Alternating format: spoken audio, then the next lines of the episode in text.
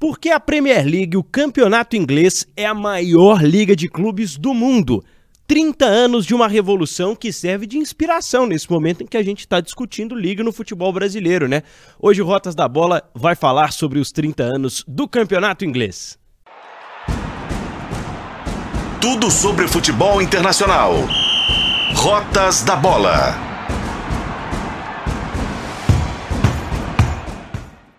Fala aí, seja bem-vindo, seja bem-vinda. Tá começando mais um Rotas da Bola, o podcast de futebol internacional aqui de O Tempo. Esse é o time O Tempo Esportes falando de futebol para você em Minas, no Brasil e claro, no mundo. Hoje o nosso episódio é especial, né? 30 anos de campeonato inglês. Tivemos realizada uma trigésima temporada recheada de emoções, inclusive com um candidato a título que há muito tempo não disputava, mas o título acabou ficando nas mãos daquele que tem sido o soberano nos últimos anos na Premier League. Só que nesses 30 anos tem muita coisa legal para a gente falar, principalmente sobre as lições que a Inglaterra aprendeu para organizar melhor o seu futebol, fortalecendo a sua seleção, fortalecendo economicamente o esporte local, tudo isso comigo, Pedro Abílio, e com o editor do Tempo Esportes, Fred Jota. Tudo bem, Fred? Tudo ótimo, né, Pedro? Falar desse assunto é muito bom, né? Estamos falando do melhor campeonato nacional de clubes do mundo. Isso. Alguma dúvida em relação a isso? Nenhuma dúvida em relação a isso. É o mais disputado, é o campeonato que tem sempre estádios cheios, né? Assim como. Porque, por exemplo, a Bundesliga oferece sempre estádios cheios mas não oferece o que a Premier League oferece, por exemplo, de transmissão internacional, muito atrás, inclusive. A La Liga tem os dois, as duas marcas mais valiosas em termos de clubes, né? Real e Barça. Mas a Premier League tem um conjunto mais valioso e as vendas de direitos de transmissão são muito mais caras do que o Campeonato Espanhol. Então eu diria que a La Liga une tudo que uma liga, um, um campeonato nacional queria ser um dia, viu? Fred? La Liga não, Premier League. A Premier League, perdão. não, que nós vamos, nós vamos começar a discordar antes de começar. A Premier League, perdão, é isso. O A- campeonato inglês. Acrescentamos aí o charme dos estádios.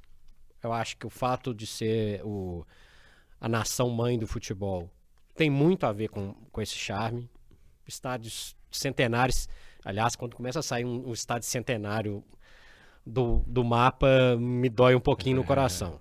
É, obviamente, não sou a favor de estádios decrépitos e tudo mais. Isso é uma coisa que faz parte do que a gente vai falar. É. Mas tem alguns que aquele charme se perde um pouquinho, mas ainda mantém uma essência muito legal, uma essência de origem. É uma mistura de é, do século XIX com o século XXI. E acho que esse mix é muito importante. E em relação aos dois campeonatos que você citou, tanto a Bundesliga quanto La Liga, é, não dá pra gente falar que 10 clubes disputam o título da Premier League que a gente já tá mentindo. Mas tem uma quantidade de marcas históricas jogando ali maior do que nesses outros dois campeonatos. Vale também para a Série A italiana. Em termos de clubes com, com, Tradição, né? com tradição, clubes de torcida grande, tudo, clubes que já foram campeões, não uma vez ou outra, não, várias vezes. E quando eu falo campeões, falo campeões inclusive continentais. Esse também é um charme muito interessante de- da Premier League. Essas características todas, todas, todas juntas, aí sim, você só tem em algum lugar. Porque clube tradicional você tem em vários lugares, torcida grande também. Vários, com marcas mais do que centenárias no mesmo espaço, vou te falar, hein? Um lugar só. É o campeonato inglês quem tem. Bom, data do final do século XIX, né? A criação de uma liga de, de clubes, data dos anos 1888. Os clubes começam a organizar um campeonato de futebol na Inglaterra. E por mais de 100 anos, Fred, eles tinham é, o poder mais ligado a uma associação do que aos próprios clubes. Como é que começou a ideia de criar a Premier League? Aí a gente vai ter que falar, Pedro, de uma coisa que é muito é muito triste pro futebol, mas que acaba levando a um pensamento que é, é- é diferente. Por que, que o pensamento é diferente ali na início dos anos 90? Os times ingleses não jogavam os campeonatos europeus. Teve a tragédia de Heysel em 85, final da, da então Copa dos Campeões. 39 torcedores morrem. Acende a lanterna ali, opa, o que está acontecendo? Clubes ingleses banidos por cinco anos de campeonatos europeus. O Liverpool, seis, porque seus torcedores estavam diretamente envolvidos. Nesse meio tempo, um incêndio de grandes proporções em Bradford, que mata mais torcedores. Estádio antigo, é o que eu estava falando é. um pouco antes. Charmoso, lindo, maravilhoso, mas de madeira, joga um toco de cigarro, cai no lixo, o lixo inflama e mais gente morre. E a tragédia de, de, de Hillsborough, em Sheffield, quando 97 pessoas morrem num estádio com alambrados, num estádio com uma hiperlotação, problemas da organização, problemas de policiamento. Isso tudo com os times ingleses fora dos campeonatos europeus. Era muita coisa ao mesmo tempo. E algumas mentes ali começam a perceber que alguma coisa tinha que mudar. E aí acontece o seguinte: a Inglaterra, semifinalista da Copa de 90, reacende o, o, o carinho ali com, com a seleção, com o futebol na TV. A TV joga um holofote diferente. É época do Paul Gascoigne, do Gaza, que o personagem que é, viriam muitos outros personagens depois. Ele traz uma relação do país com o futebol no momento de holiganismo, no momento de recessão na Inglaterra, no momento de, de, é, é, de um grupo de torcedores que estavam indo para os estádios com um pensamento completamente diferente do que curtir o, o futebol. Eram muitos fatores. O fator televisão da Copa de 90 foi muito importante. E o que, que o pessoal entendeu, Pedro? Olha, se essa questão aqui é importante, se todo mundo gostou, o pessoal foi eliminado na semifinal, mas foi recepcionado no aeroporto com festa, Gascoigne virou um ídolo. É, como é que estão os estádios para receber esse público? Como é que esse, essas marcas centenárias importantes chegam em algum lugar aqui é, para o pessoal ver? Chega no sofá da sua casa? Começou a ter ali uma movimentação de melhoria dos estádios. Teve o relatório Taylor, que fez com que os estádios fossem todos com cadeiras numeradas, sem alambrados. Foi um processo, foi muita coisa uma atrás da outra.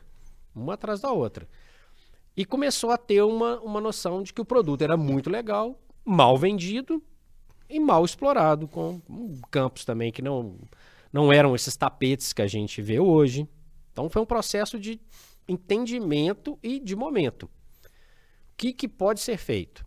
Detalhe: a Football League, que concentra os, as quatro primeiras divisões, elas recebiam uma bolada da grana de TV, que eram pouquíssimos jogos, mas final da Copa da Inglaterra, FA Cup, o, o Match of the Day do fim de semana, e começou a ficar meio estranho. E aí aparece o então Big Five, Manchester United, Liverpool, Everton, Tottenham e Arsenal. Alguns dirigentes com a cabeça um pouco mais é, é, é, profissional em relação a isso entenderam como que a coisa estava funcionando. Opa, vamos ter que fazer alguma coisa. E por que, que essa grana vai ficar só com. Como que é dividir mais ou menos a grana? Um time que está no topo lá, o Arsenal campeão inglês de 89. Ele vai receber a mesma coisa do Cheltenham, que é o da quarta divisão? Talvez não, hein? Então começou a ter um movimento, e esse movimento ele vem com inovações que a gente tem reflexo até hoje. Jogos do segunda-feira à noite. Que tragédia para para tradição inglesa, hein? Que tragédia. É. Mas você assistiu seu joguinho em casa, se for o caso, na sua televisão, ou eventualmente ir para o estádio, você movimenta outros, você movimenta a grana de uma outra forma. Então começaram a pensar em alternativas e eram preciso, é, é, é, é era preciso que mudanças fossem feitas. E aí era captar os times menores também. A ideia do Big Five, beleza. Mas e o, e o Crystal Palace? Não está no, no Big Five? E o West Ham não está no Big Five. O Manchester City não está. No... O Chelsea não está. Como atrair? Divisão mais equalitária, uma coisa que a gente discute todo dia até hoje no Brasil. Enriquecer uma liga e aí, aí o resto é história, Pedro. Falei e muito, mas é para você. Essa história é muito legal porque quando a gente fala de divisão mais igualitária, a gente está falando de distribuição de renda que vem com o lucro da primeira divisão até a quarta divisão. Então, os clubes da quarta divisão do Brasil, por exemplo, hoje existem hoje estão agrupados numa primeira fase de campeonato. E aí eles vão depois disputar uma outra fase. Muitos deles é, saem do estadual classificados, mas não têm condições financeiras de disputar a quarta divisão. Muito por conta disso, dessa questão de investimentos. E a Inglaterra soube valorizar também a tradição que tinha ali embaixo e acabou trazendo histórias muito legais de acessos, é, jogadores que foram escalando as divisões e principalmente mantendo né, a formação de jogadores ativa no país para que esses craques que você citou, que fizeram sucesso no início das, dos anos 90, continuassem aparecendo e fossem aparecendo cada vez mais. Tem um dado importante de citar desse início, dessa transição, que o pessoal pergunta, pô, mas como é que era? Eram 22 times, né? E de um ano da, da Football League para passar para a Premier League, aconteceu normal. Caiu quem tinha que cair, subiu quem tinha que subir. Sem virada de mesa. Sem virada de mesa.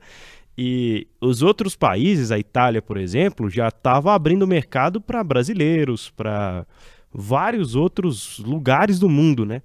E a primeira edição da Premier League tem 14 jogadores que não nasceram no Reino Unido. Na Inglaterra, na Irlanda, na Escócia. 14 jogadores de fora do Reino Unido. Hoje a gente tem vários times que entram em campo na Premier League sem inglês, sem um jogador do, do, do, Reino Unido. Né? Ainda existe aquela regra de formação dos jogadores, tem jogadores que precisam ser formados nas categorias de base, mas até nisso a Premier League soube naquele momento que estava olhando não só para dentro do seu país. Né? E tinha que administrar também. Essa, essa, essa transição era, ela era muito importante. Era entender que existia um produto, existia um, uma diminuição do público nos estádios. Onde cabia 100 mil embolado, um caindo em cima do outro, vai caber 50, 60. E é isso. E com isso você joga para TV. Quando você joga para TV pensando numa venda mundial, você vai ter que ter alguns atrativos, vai ter que abrir o seu mercado interno com outros, com, com um olhar um pouco diferente. Lembrando que nesse período, final dos 80 e início dos 90, a Série A italiana era dona do pedaço. Inclusive com ingleses lá. Inclusive o Gascoigne, que eu acabei de falar, era um jogador da Lazio. É, e vários outros jogadores foram. nunca foi um mercado gigantesco os ingleses jogarem no, no continente, como eles falam, mas tinham vários que jogavam. Tinham vários. O Milan, o Milan, de Baresi e Maldini, contratou zagueiro em inglês e por aí vai. Então, eles começaram a entender também a necessidade de, de uma circulação que era interessante, uma abertura que era interessante, que era muito reduzida, e que com, a, com o Mark Bosman uma coisa estoura de uma outra maneira e já num, num outro patamar de, de, de, Premier League. E muito importante o que você falou, Pedro, porque as outras divisões elas não foram relegadas. Tá? Deixa acontecer. Tanto que hoje é uma festa a, a Championship, a segunda divisão, o acesso para a Premier League, que obviamente rende uma fortuna, mas é muito bem organizado. Então teve um, um Óbvio que isso, foi, isso é, é, reflexo de muita conversa, de muita, muita história, mas teve um processo de mudança ali que foi muito bem organizado para não deixar quem viesse para baixo, quem viesse de baixo, ser simplesmente relegado ou subir com, com ou, é, subir de maneira muito frágil. Então a gente vê grandes marcas nessa década de 90, por exemplo, grandes marcas do futebol inglês na segunda divisão subindo, descendo e, e, e, brigando ali. O próprio Blackburn, que chegou a ser campeão, o Leeds passou na segunda divisão, o Nottingham Forest, o Manchester City chegou a jogar a terceira. Uhum. É um olhar diferente, e ainda assim com estádios cheios, e com essa, é, esse reflexo da Premier League chegando também nas, nas divisões inferiores, vamos dizer assim, com estádios de primeiríssimo nível. Como é que você acha que pode ter influenciado, Fred, o fato de que nos primeiros anos de Premier League a gente não tinha a Champions League, né, para os times ingleses disputarem? É verdade, é, elas nascem juntas, né?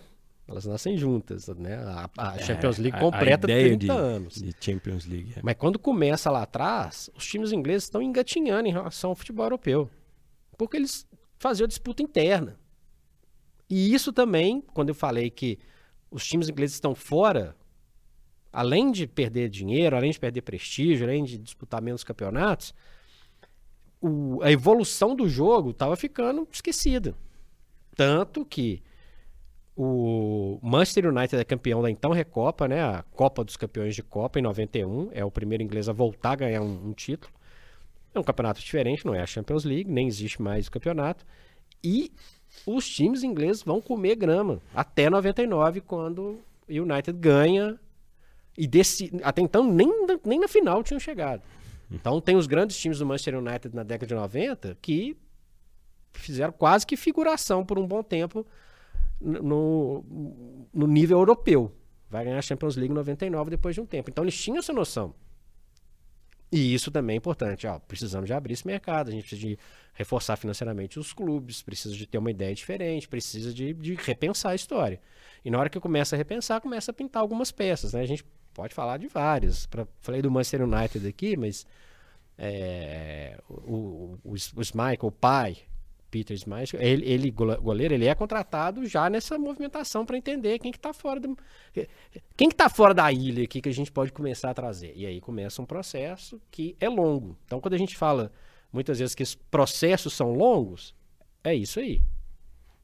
É, e realmente eles respeitaram né, muitas etapas desse processo. Antes da gente entrar no campo, só uma outra, um outro detalhe de bastidor que a Premier League sempre foi muito charmosa, né? Desde a sua criação, a Premier League tem uma preocupação. Hoje em dia, até o tamanho que um patrocínio vai ocupar na camisa, ele é padronizado. Os números há muitos anos têm a mesma fonte, os nomes na camisa têm a mesma fonte. É de lá que vem essa ideia, né, de que o time precisa padronizar para vender a camisa, né? A, a, venda de camisas dispara. E a gente tem hoje na Premier League, né? A Premier League lançou recentemente uma identidade visual diferente, é, uma marca mais forte, né? A Premier League conseguiu nessas três décadas se consolidar como essa marca, até para a gente chamá-la de Premier League, né? Eu lembro que o primeiro contato que eu tive foi com a Barclays Premier League, né? Patrocinada através de naming rights por um banco e tinha lá o leãozinho e tal, né? aquele escudo meio triangular assim, e a musiquinha, até a musiquinha da Premier League traz esse charme diferente que tem o campeonato inglês, Fred. Tudo faz parte do pacote, né? Eu entre as, as músicas, por exemplo, a abertura com Kasabian Fire, ela é, é. histórica. A banda de rock que é fã de futebol e, e, e, consegue, a Premier League consegue ter uma, uma retaguarda que faz isso ficar muito, muito forte. A marca, as mudanças, as atualizações da marca, do leão, o leãozinho mais não está com a pata em cima da bola, é só a cabeça do leão, mas a marca está lá. Então o torcedor ele vai comprar, ele quer ter lá o petzinho do seu time, o petzinho de campeão. E isso tudo tem reflexo no Brasil, por exemplo, que os clubes usam o pet de campeão e tal. Não com a mesma. Não é uma camisa clean como a camisa dos times da Premier League. Mas é interessante. Isso significa o quê, Pedro? Identificação. Como você vai atrair o seu torcedor? Vão me xingar, hein? O torcedor é um consumidor. Claro. O torcedor é um consumidor, não, não, não tem outra. Então, tem, qual é a maneira de atrair? Tem várias. E antes tentaram, lembrando que nas origens, uma curiosidade, colocaram, pensando também em organizações de liga com, com regulamentos, obviamente, completamente diferentes, norte-americanas, ah, o que, que deve atrair? Colocar cheerleaders leaders no, Uhum. Não funciona. Não era esse o caminho. Não né? era. Tinha muita coisa legal comercialmente falando. Essa foi um que foi terrível, mas fica aqui o registro. Ainda bem que não durou por muito tempo, não tinha nada a ver com nada, enfim. Como, por exemplo, né, os estádios mais modernos, a gente viu um processo de que marcou muito as torcidas de Arsenal e West Ham recentemente, a própria torcida do Tottenham, né? para falar dos londrinos aqui que deixaram estádios antigos para se tornarem donos de arenas mais modernas. O West Ham, inclusive, herdando um estádio construído para as Olimpíadas de Londres em 2012, né? E abandonando o Upton Park, que sempre foi uma marca muito forte da Premier League também. E isso tudo acaba fazendo parte do processo, né? Os, muita gente fala sobre o ambiente nos estádios do futebol europeu, mas o controle mais rígido para a segurança, ele faz com que a gente tenha hoje uma torcida mais diversa, né? A gente tem mais crianças, mais mulheres e muito, muito, muito mais estrangeiros.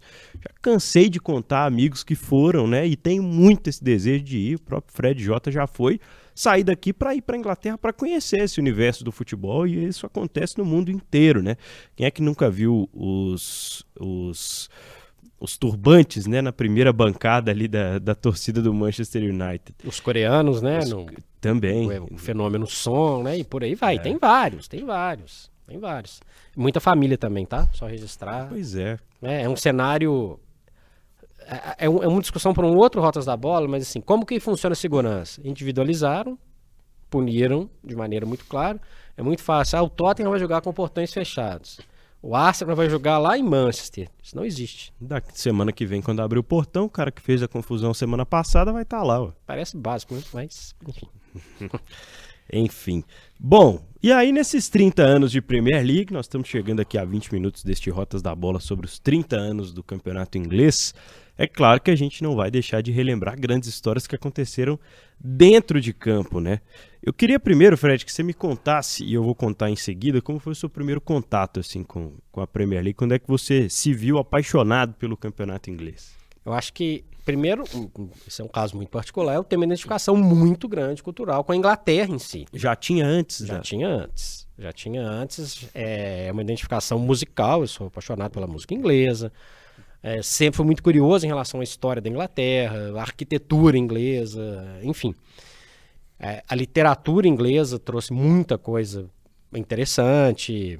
É, os, os, os, cientistas ingleses, Isaac Newton é, é, é, inglês, o Charles Darwin é inglês, era muita coisa concentrada num, num, num lugar diferente. É uma ilha, com a, mão de direção inversa, com monarquia, era muita coisa e sempre me chamou a atenção é, é, esse fato de, de, A Inglaterra me atraía o tempo inteiro. E o futebol, nem precisa de falar, o futebol quase. Né, eu já nasci gostando de futebol. E até então, era como era acompanhar, essa é a grande questão. Como era acompanhar um time inglês? A gente não tinha esse acesso. Então era um joguinho ou outro ali da, da então Copa dos Campeões, normalmente a final que a gente via. E o início dos anos 80 é dominado por clubes ingleses, então já acompanhava. Depois eles iam completamente desinteressados jogar um jogo no Japão lá. E tinha um, um, uma coisa que atraía. Atraía. A Premier League, propriamente dita, demorou um tempo. A gente pegava notícias meio que de, de, de rebarba, vamos dizer assim. Uhum. Assistia vários jogos. Com o passar do tempo que a gente foi conseguir ter. E aí você começa a entender um pouco o que os ingleses oferecem muito bem. Eles, isso faz parte também é, da história, da identificação, da cultura inglesa. A cultura inglesa faz você mergulhar numa história. E quando você mergulha numa história e você gosta, você é atraído cada vez mais por essa história, você quer entender, começa a entender os laços. Então era interessante, poxa, que que a, a gente tem que pensar no, no, primeiro grande time da era Premier League, que é o Manchester United. Quem que é essa galera? Que time é esse? Para quem não conhece. Poxa, até o, o, avião dos caras caiu, morreu uma galera lá. Pô, eles foram campeões da Europa 10 anos depois. Pô, tá revelando uma galera. E esse Lourinho que apareceu aí, com essa cara aí, toda. Cara de modelo. Toda mercadológica. Quem é. que é esse cara? Você começa aí entendendo, e aí o fator Premier League, você começa a entender um pouco o que tem por trás daquilo. Eu não conseguiria cravar assim, foi aqui que começou. Mas eu sempre acompanhei, na medida do possível, os campeonatos europeus. Então, quando os ingleses voltam, eles começam, eu começo a sentir aquela história, pô, tem coisa tradicional que tá, tá aparecendo ali. Como é que é o campeonato desses caras? E, na verdade, nós aqui do Brasil, a gente vai ter, na virada dos anos 2000, um acesso mais aberto, não, não acesso de pesquisador, de formiguinha para achar em cada em cada esquininha o que, que a gente poderia obter do, do futebol inglês.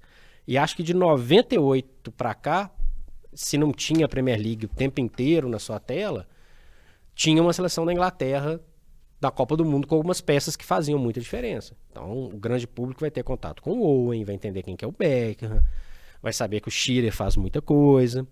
É uma confirmação de dois anos antes, quando a Inglaterra recebe a Eurocopa, perde nas semifinais, novamente para a Alemanha, nos pênaltis, e ali já tem um, um, um fator, poxa, está acontecendo uma coisa diferente. O futebol já era mais vistoso, já era um refeito de de clubes mais fortes. Então acho que dá para dizer que começou ali de 96 para frente. O interesse em quem está montando essa seleção. Poxa, esse campeonato em estádios tão, tão bacanas, tão antigos, no meio dos anos 90. Acho que ali talvez tenha sido a virada de chave, não minha, pela minha paixão pelo, pelo futebol inglês, mas com um olhar diferente em relação ao campeonato inglês. Tem um fator muito legal também, que é a, a, as músicas, a criatividade da torcida, né? Isso é uma coisa que sempre me chamou muita atenção na, na Premier League também.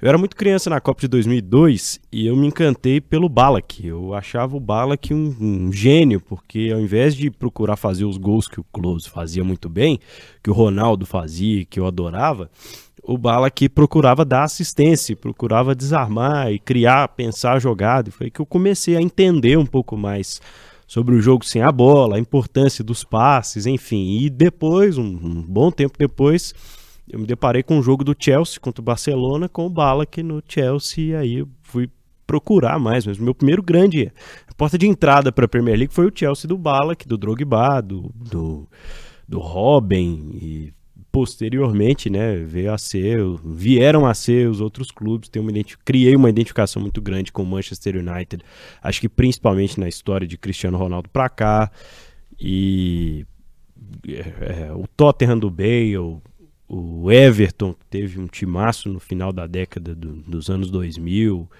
enfim, a Premier League tem esse poder, né, de ir construindo a cada temporada uma história diferente que a gente vai é, se encantando e isso tudo, né? Porque é um campeonato feito para que a gente consuma de qualquer parte do mundo, né? Porque hoje tem jogadores no mundo inteiro e um campeonato que tá na televisão a qualquer momento, né? Hoje o contrato de transmissão para o Brasil com a ESPN é de transmissão de todos os jogos.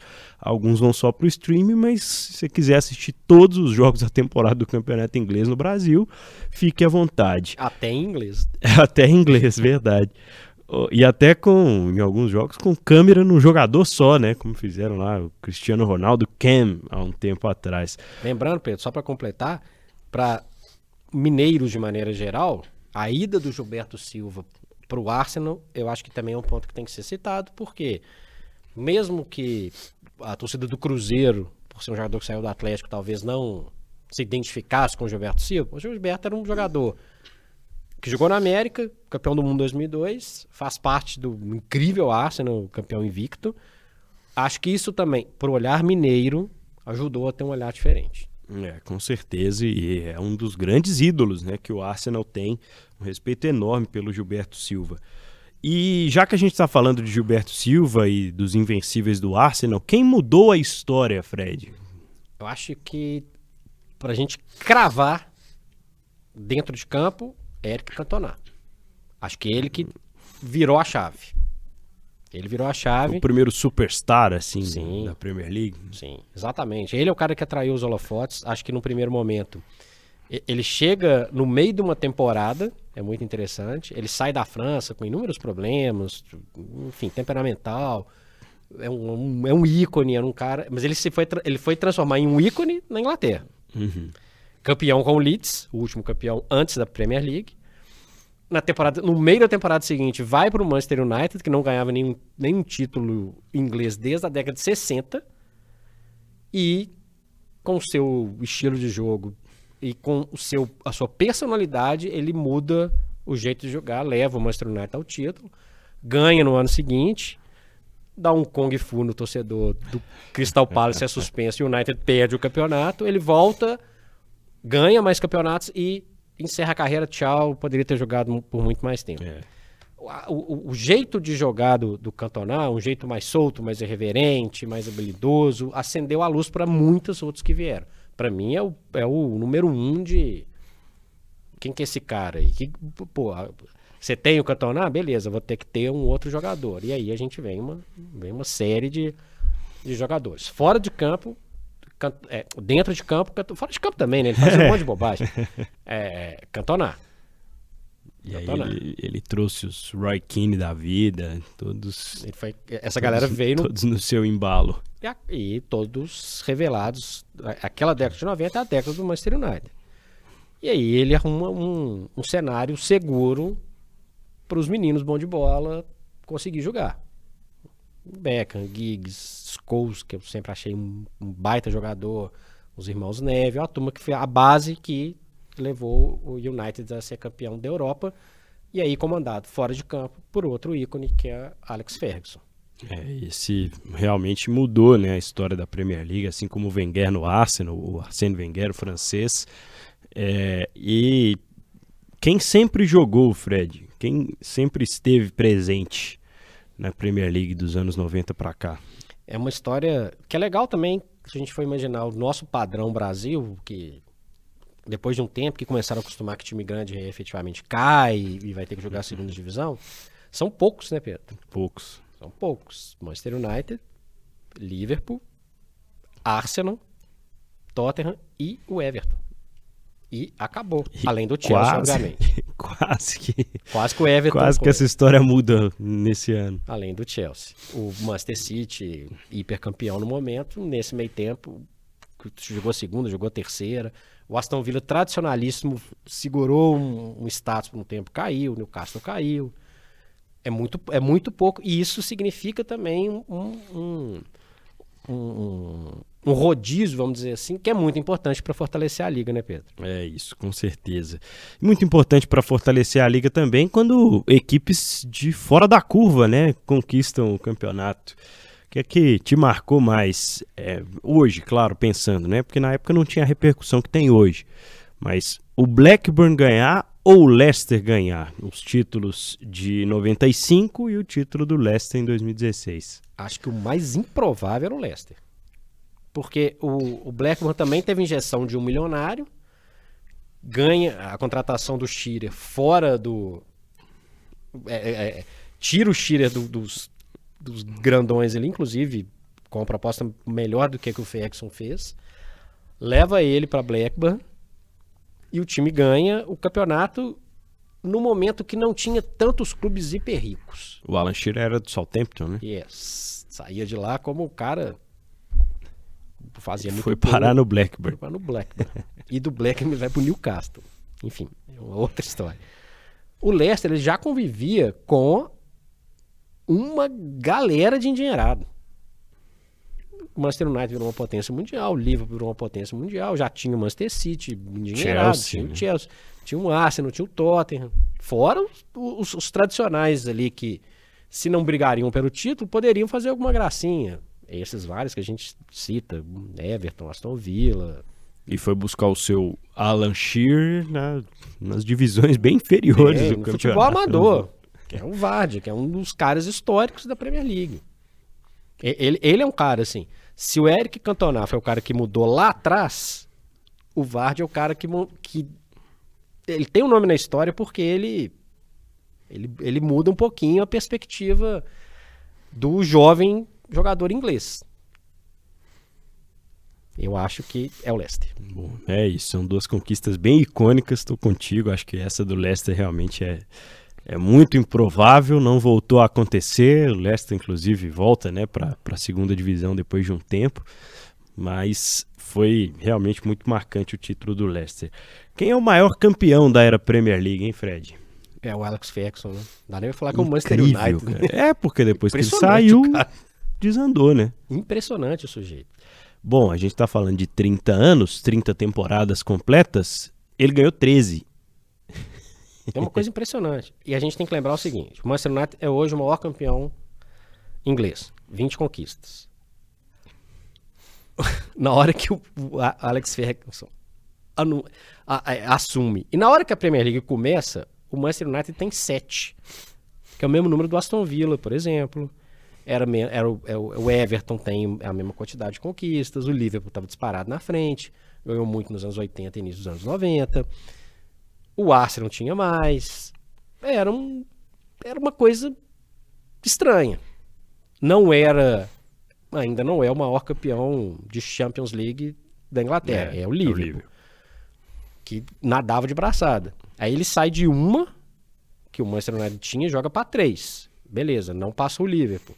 Mas atropela o Liverpool na questão de quantidade de títulos. É um absurdo. E é um absurdo. E faz uma coisa que é ficar num clube por mais de 20 anos, Ele né? entrou em 86 saiu em 2013. É. Pois é. 27 Pelo anos. contrário, foram quase 30. E isso hoje em dia é impensável, né? Impensável. Então, Mesmo na Premier League. Porque assim, a Premier League é marcada por grandes campeões, por grandes mudanças. É o Arsene Wenger, que eh, traz um, um jeito de futebol completamente diferente. É o Pep Guardiola, que é um monstro.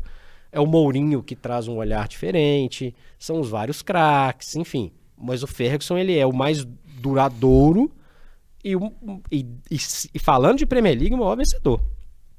Revela jogadores demais, porque a gente fala, Pedro, muito. O Chelsea foi o primeiro time, ainda lá no final dos anos 90, a entrar em campo sem ingleses. Inclusive no comando era o Vialli, ex-jogador italiano. Tinha o Gullit, enfim. O Chelsea, anos depois, repete isso. O Arsenal faz isso um tempo depois. O Manchester United sempre manteve muito local jogando. Muito jogador da base, né? Então, é um, é um fator Ferguson muito interessante. Então, ele sempre teve isso. Vai renovando jogadores ou faz boas contratações próximas. É, Liverpool e Manchester são cidades com 50 quilômetros de distância. Ele vai lá e puxa o Wayne Rooney, por exemplo, com 18 anos. Podia dar errado. Deu certo. Então tem. Ele, é- ele é um cara muito. Ele é o cara Premier League. Ele pode ser superado? Claro que pode. Lembrando que essa virada do Ferguson é um, é um final de era do Brian Clough, por exemplo, que participa da primeira Premier League, cai com o Nottingham Forest, morre ainda na, na década de, de 90, e é ali uma mudança de bastão muito, muito simbólica em relação ao, ao novo tempo. E isso que o Arsene Wenger fez, que o, que o Alex Ferguson fez, e depois o Arsene Wenger faz também, que é transformar os clubes em marcas mundiais, estão di- diretamente ligados ao sucesso na Premier League. Porque da Manchester United, o Arsenal quebra um pouco ali a, a sequência, e só depois, lá na frente, que o Chelsea ganha alguma coisa. Então é um poderio que assusta os outros, não tinha um rodízio tão grande de campeões como sempre teve na primeira divisão inglesa, e o Ferguson é responsável por isso. Ele transforma o Manchester United de um grande clube nacional, tradicional no continente, uma camisa de peso numa marca mundial. É, e aposta muito na longevidade e na diversidade, né? O Ferguson é o cara que coloca um sul-coreano para ser titular no Manchester United, ao lado de um português, Um sérvio. um sérvio, né? Que, que foi o Vidic, né? O zagueiro, foi duas vezes o jogador da temporada da Premier League, um zagueiro. Isso hoje em dia é outra coisa Outra difícil de. Há, há não muito tempo, o Van Dijk foi esse grande destaque, né? Holandês do Liverpool, mas era difícil de um zagueiro conquistar esse tipo de premiação individual. Lembrando que graças ao se o Manchester United parou de ganhar títulos ingleses, o vizinho mantém a coroa em Manchester, né? É. É, é uma dominação de uma cidade, porque foram sete títulos do Manchester City. Então, dos 30 troféus, 20 foram para uma cidade só. É impressionante. E o City, principalmente depois da virada de chave, da compra né, pelos, pelos investidores do mundo árabe e que transformam o City nessa grande potência que a gente conhece hoje. Bom, é, já que a gente falou de grande potência internacional, como é que você vê os brasileiros nessa história de, de Premier League, Fred? Quem foi o maior brasileiro? Quem é que brilhou mais? A gente falou do Gilberto Silva, Juninho Paulista, Roberto Firmino recentemente, Alisson. Alisson. O, o- o brasileiro começou a ocupar um espaço discreto, né, Pedro? Nunca foi a. Nunca teve a maior estrela do campeonato no brasileiro. Nunca teve. Nunca teve. Começou a ocupar um espaço de maneira discreta, mas eficiente. A cara do Gilberto Silva. Pra mim, um, um jogador extra classe. Totalmente. O que o Juninho faz no Boro é uma coisa impressionante. Juninho com as camisas dos anos 90, co- cabia cinco Juninhos dentro dele. Ele faz com que o, o Boro consiga ter campanhas interessantes, ele é tratado como um ícone, mas eu acho que o Gilberto Silva, no, no- no conjunto da obra, capitão do Arsenal, um- um, né, fez parte do- do- dos Invencíveis, que é uma coisa que é difícil de, de repetir. Você vê que nem com essas marcas todas que a gente falou, Klopp, Guardiola, Ferguson, ninguém conseguiu ser campeão invicto. E o Gilberto Silva era meio que o esteio daquele time. Depois tem, um- tem o período com mais brasileiros, mais brasileiros, mas talvez eu diria com brasileiros menos impactantes. O Alisson é importante? Sem dúvida. Firmino? Sem dúvida. Gabriel Jesus? Oscilou muito. Tem jogadores bons, mas o jogador que eu acho de prateleira de cima, se eu tivesse que escolher um, era o Gilberto Silva. É, eu, eu tô com você nessa. Fico muito na dúvida em relação ao Alisson, né? Pela importância que ele tem nos últimos anos para o Liverpool voltar a ser campeão de Premier League, voltar a ganhar uma Champions. Acho que ele tem uma grande participação nisso, porque sem ele o Liverpool bateu na trave nas, nas coisas, né? Mas hoje a gente tem né, esse mercado muito aberto. Os brasileiros já pensam em, em se formar nas categorias de base e irem para a Premier League, porque eles sabem que ali tem um espaço para eles. Não é igual o Real Madrid, né? A Premier League não fica igual o Florentino Pérez de plantão aqui, observando o sub-17 do Flamengo, da vida, enfim. Mas o tempo todo a gente tem visto, né? Cada vez mais, e principalmente o que a gente fala do João Gomes, por exemplo, que deixou o Flamengo recentemente para jogar no, no Wolverhampton o, que o Bruno Guimarães se transformou logo que chegou ao Newcastle vindo da França, né? Que saiu aqui do, do Atlético Paranaense e foi jogar no Lyon antes. É, jogador com a cara da Premier League, jogador moderno. Esse tipo de jogador hoje é atraído né, pelos grandes campeonatos e principalmente pelo campeonato inglês.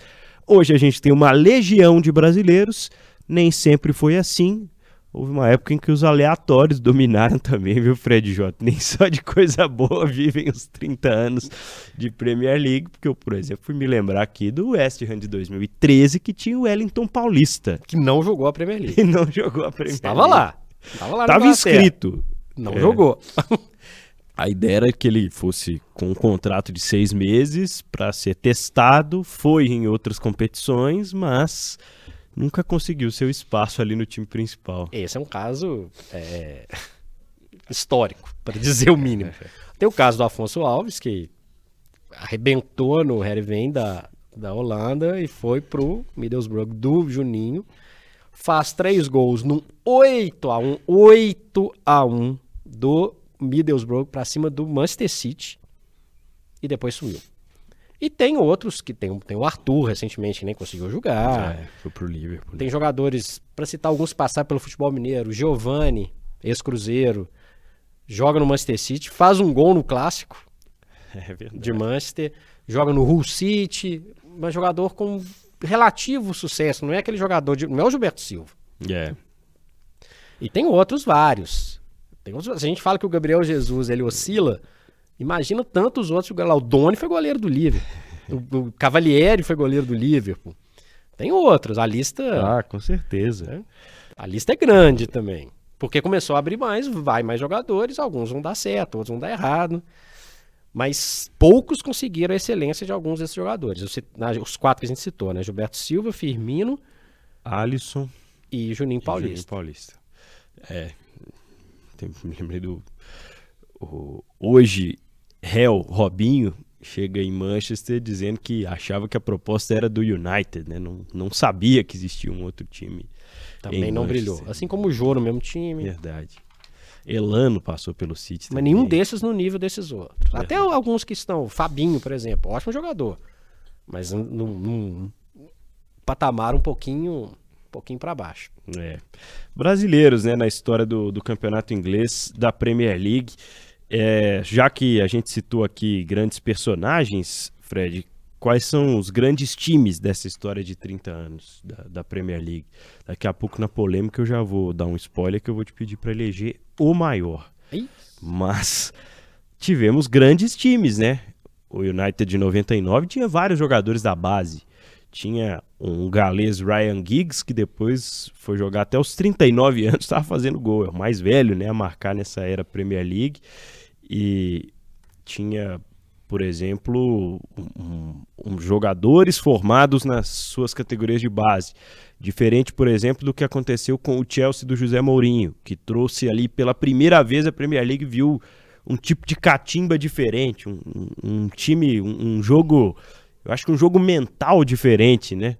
Um jogo psicológico muito rígido, de muita provocação, de, do perfil que o José Mourinho traz para a Premier League e fica por muito tempo. Impulsionar também pela primeira vez para um milionário.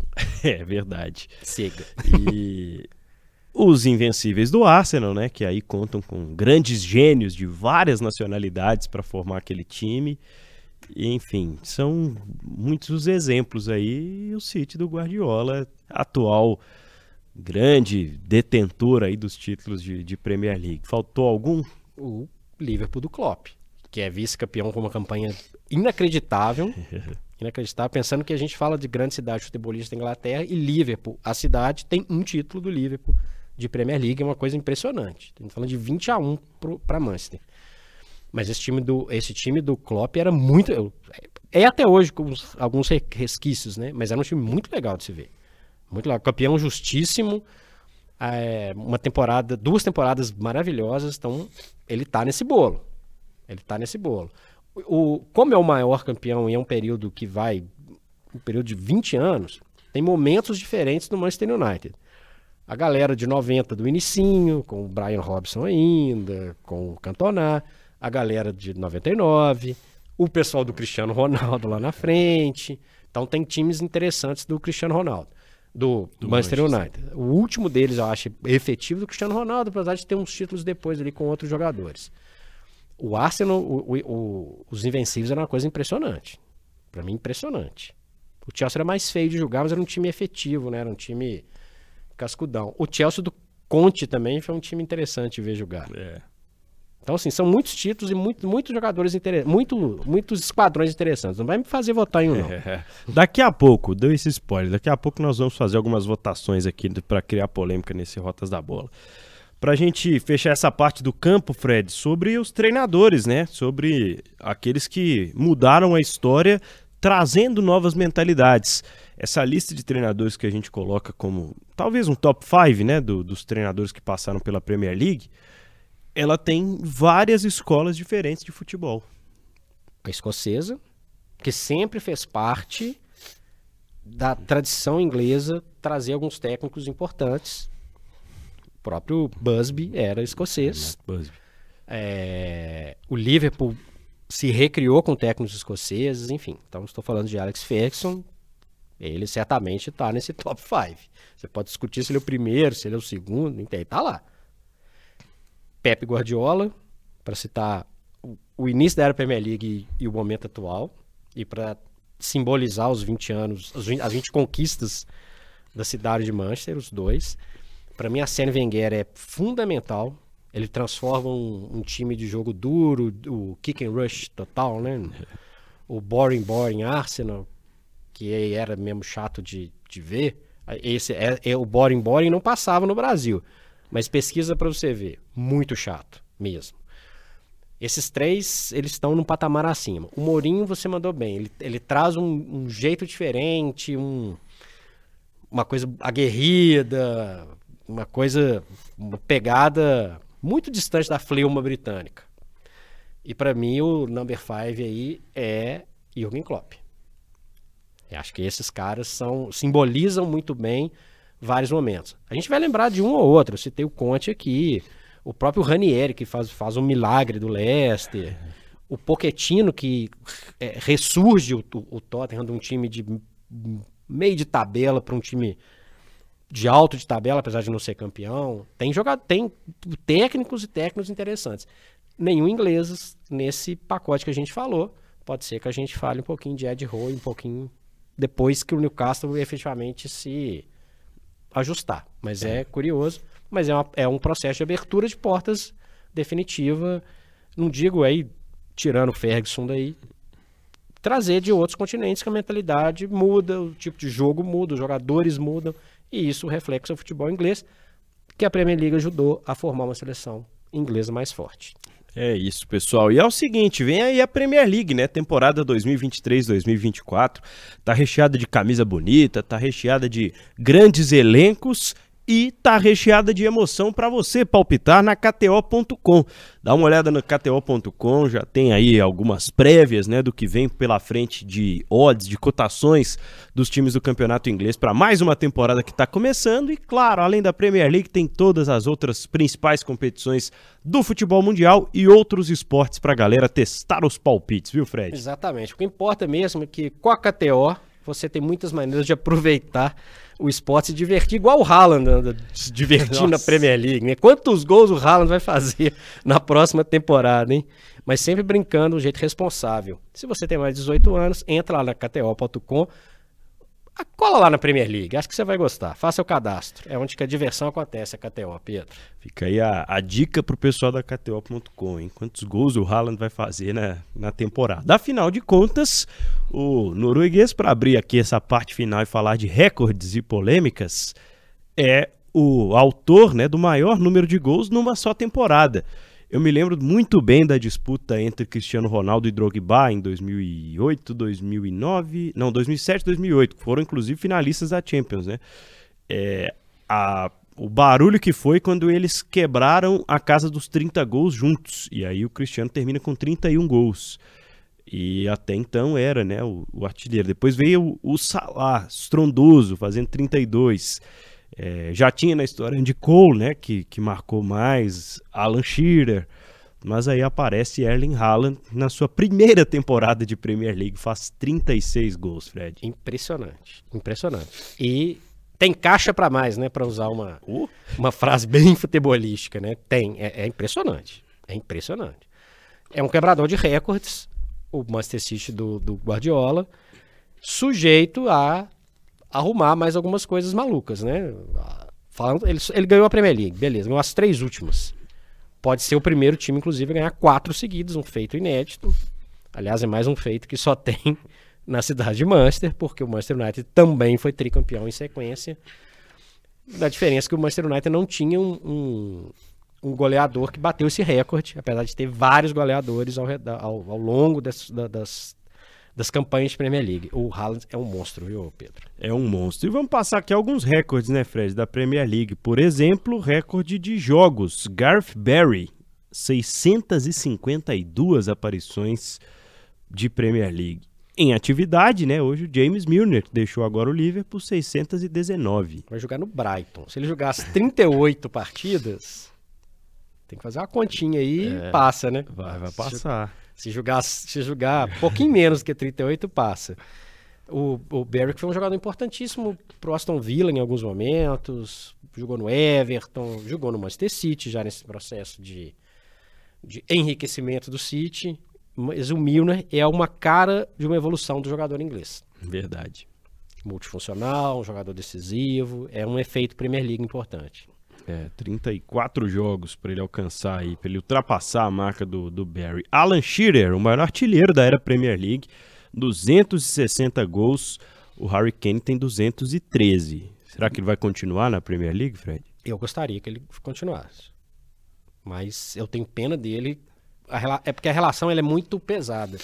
A gente for lembrar de uma transferência de um jogador de Londres para o norte, para falar de Londres-Manchester, o Van Persie pro Manchester United, ele meio que deu uma zebrada na história dele com o Arsenal, e isso sempre traz problema, porque vai ter vai, vai ter. Enfim. É, e legal de novo, né? A gente falou do, do Garrett Barry e do Milner, Shearer e Kane, dois ingleses de novo. 260 a 213. Eu torço pro Kane continuar. Mas é muito gol para ultrapassar, talvez num outro momento. Mas essa estatística aqui eu acho que é possível, apesar do De Bruyne já estar tá caminhando ali com uma idade mais avançada. 102 assistências tem o meia belga do Manchester City. O recorde é de Ryan Giggs, mais passes para gols com 162. Ah, o, o... Dá, agora não, mas dá. Depende do tempo do. O belga vai ter que jogar até os 40 também? Igual, Talvez. Igual o porque o Giggs era brincadeira também. Verdade. O Manchester United é o detentor dos recordes em vitórias, né? Eu pulei aqui os clean sheets, que são os jogos sem sofrer gols. Peter Cech, 202. Esse também mudou a história, né, Fred? Um goleiro espetacular. Extremamente técnico, posicionamento perfeito, enfim. Um baita goleiro. É daqueles candidatos. Ah, será que foi o melhor? É, e, para vocês terem uma ideia, nos 10, nos 10 maiores no momento, não tem nenhum. Teria o De Gea, que saiu do, do Manchester United, então não tem como ele se aproximar, porque não teria como, como chegar perto mesmo, não. Peter Cech, baita goleiro, um dos melhores que eu vi, inclusive. 202 jogos sem sofrer gols, impressionante. O Manchester United com mais vitórias, 726, o Arsenal tem 645. Ih, vai continuar, é muito tempo. O Everton é disparado o time que mais perdeu, 432. O West Ham 428. O Everton é um dos times que jogou todas as edições de Premier League nos últimos anos. Ladeira abaixo, o que explica um pouco esse número. É, o Manchester United tem o recorde de gols entre os clubes, 2.243. O Liverpool tem 2.096 gols na Premier Recorde League. Difícil também de bater. Sobre gols sofridos, o Everton, que é quem mais perdeu, sofreu 1.538, com o Tottenham tendo sofrido 1.501. Marcas É, ruins do Everton, hein? Bem. potencializadas por um momento terrível, um momento inclusive de despedida do Goodson Park, um desses estádios charmosos que vai dar um- uma dorzinha no coração de ver ele longe dos dos jogos de Premier League. Eu fico um pouco chateado. É verdade. Vamos para polêmicas, para fechar aqui o Rotas da Bola, em especial dos 30 anos da Premier League. Quem foi o grande esquadrão, o grande scratch Vota do, primeiro. do campeonato inglês? Vota primeiro. Para mim, são os invencíveis do Arsenal. Ser campeão da Premier League de forma invicta é muito difícil. E eu acho que o Manchester City hoje tem um pedaço daquilo que o Arsenal trouxe naquela época, em, em 2003, 2004. Eu acho que o City conseguiu reunir, através de gênios de outros países, um, um elenco suficiente para criar um jogo coletivo quase imbatível. Foi o que o Arsenal fez naquela temporada, sendo de fato imbatível. O City perde muito pouco, mas eu acho que ainda tem margem para evoluir. Para mim, o mais chocante é o Arsenal dos Invencíveis. E eu vou concordar com o Pedro Abelha. Olha aí. Sabe por quê? Aquele time do Arsenal tem alguns jogadores geniais. Geniais. O Henry é genial. É um dos maiores jogadores que eu vi jogar. E ele é um jogador Premier League. É um jogador que fez o diferente, que faz o diferente, que, que joga pelos lados, que joga centralizado. O, o Wenger mudou o Henry. Tem o Bergkamp, que é um, um monstro. Gênio. É uma coisa impressionante. Quem não viu, veja. Gols do, do, do Bergkamp na, na Premier League. Tem um que ele dá a volta no jogador do Newcastle, que é impressionante. Enfim, tem vários. E tem a Legião Francesa, que é um fruto ali do Wenger, né? Que é Pires, Vieira. É um, é um timaço. O, o time ser campeão invicto no campeonato, de pontos corridos, 38 jogos, é uma façanha. Na Inglaterra, então, combinamos, Pedro. É. Eu já pulei a categoria treinador, justo? É, nós, nós a gente já tem uma que a conclusão. gente já falou aqui. Pode ser que seja ultrapassado. né, Mas momento, não, o Guardiola tá caminhando a, a bons passos aí para Se ele ficar fazer tempo história ainda. também. O negócio é que o Ferguson ganhou 13 vezes, né? Fred, quem foi o melhor goleiro desses 30 anos de Premier League? Olha, Caramba, hein? Eu vou no Peter Cech. Vou usar o, clean sheet aqui. é, o Peter Cech é o goleiro que menos sofreu gols aí na, na história da Premier League. Eu não tenho como discordar. É difícil. É. né? Eu tô usando um critério Eu, aqui. é, eu acho que é o Peter Cech, a história mostra, né? Que ele teve grandes adversários ali, né? O Van der Sar, contemporâneo ali em algum, em algum Sim. momento de Premier League, né? Foi um, um goleiro muito importante. Era um momento bom do Pepe Reina, mas eu acho que tecnicamente ele estava abaixo desses outros dois. É, acho que o Peter Cech foi a grande marca no gol, principalmente com o seu capacete. Lateral, e aí pode ser um lateral esquerdo que te vem à cabeça, pode ser um direito, não, não tem problema. Ashley Cole. Ashley Cole tem um. Eu não sei se foi o Cristiano Ronaldo que, que foi perguntado em algum momento quem foi o, o marcador mais difícil que ele teve e ele elegeu o, o, o Ashley Cole. É. é. não é fácil, não, mas um nome eficiente que me veio à cabeça aqui. Porque teve, teve outros grandes, Robertson e, e Alexander Arnold no Liverpool, campeão voando. É, eu acho que, que lateral pra mim é o Arnold. Eu acho que eu, eu ainda fico com, Então vamos fazer o seguinte: com o Alexander Arnold no- na direita. Arnold na direita e o. Então pronto. Estamos resolvidos. Agora Fechou assim. escolhe dois zagueiros aí. Ashley Cole na esquerda. Terry Vidic.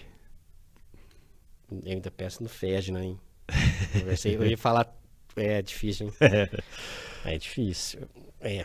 Tem o Van Dijk também? É. Que Foi importante. Eu vou de é, para manter o jogo em casa, Ferdinand e Terry. Ferdinand e Terry, muito bem. É... Dois, Volante. Dois volantes, dois meias ou Pode- só com três ser. atacantes? É, vai ser difícil na hora que chegar esse tanto de atacante. Então vou com três no meio. Tá. E aí pode ser dois volantes. É, pode ser o que você quiser.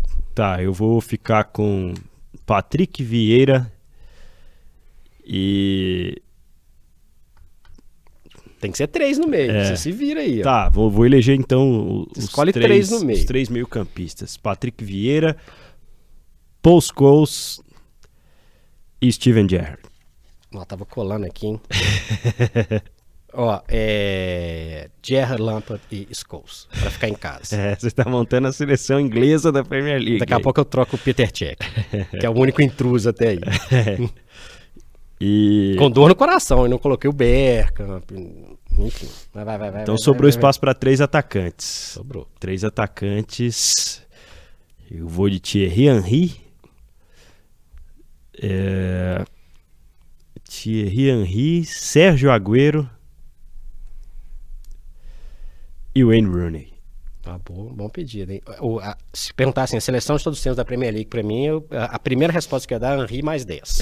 Então esse aí tá. Esse aí tá. Agora você me apertou. Sabe um, um cara que eu sou fã, eu vou colocar aí? Ah, Didier Drogba. ótima. Que eu acho que ele é um cara impressionante, acima da média, um jogador que simboliza um tempo muito especial. E Harry Kane. Daqui a pouco eu, substitu... então eu tenho que substituir o Peter Cech, o Thierry Henry Henry. e o Drogba. Dá pra fazer, hein? Dá pra colocar o Shearer na frente. É. Dá pra resolver, hein? Dá pra resolver. Mas vamos, vamos com isso. Lembrando que a gente deixou de fora muita gente bacana, né? De Bruyne, o próprio Haaland. É, o Haaland é inglês. O Haaland nasceu em Leeds. Verdade. Então, se eu quiser usar o Naturalizado posso norueguês. Cristiano Ronaldo fez grande Premier League também, né? Grandes temporadas de Premier League na primeira passagem pelo United. E isso o projetou, né, como grande jogador que ele foi. É muito engraçado a gente ver, né, o Cristiano Ronaldo de hoje, esse centroavante que virou Era outro jogador. mais forte e tal, era um outro perfil de jogador, enfim. Muitos outros, né? Eu gostava muito do volante Yaya Touré, do Manchester City, Sim. né? O marfinense forte, de boa chegada no ataque também, mas um, um cão de guarda, né? Tá vendo a história acontecer com o Casemiro, né? Já na- no seu primeiro momento de Manchester United foi muito elogiado pelos ingleses também. Enfim, acho que tá de ótimo tamanho, viu? Relembrar essas histórias todas e todos esses craques pra gente falar desses 30 anos do maior campeonato de futebol de clubes entre as ligas, né? Do planeta, que seja uma ótima temporada 23-24 de Premier League pela frente, viu, Fred? Premier League sempre é tema aqui. E esse assunto, a gente tá fazendo um, um, Rotas da Bola recheado, hein? Primeiro tempo e intervalo. Fechamos, mas é porque o assunto é muito bom e ele rende demais. E vai entrar David Cima na minha seleção, Rooney e Shearer. Saem os três estrangeiros. Ah, Ronaldinho Gaúcho mandou um abraço para o David Silva. Sem querer. Muito bem, Rotas da Bola, em vídeo, em áudio, onde você preferir, aqui comigo, Pedro Abílio. E comigo, Fred J. Esse é o podcast Rotas da Bola. Acompanhe aí no seu tocador de podcast preferido e no portal O Tempo barra Esportes. Até mais.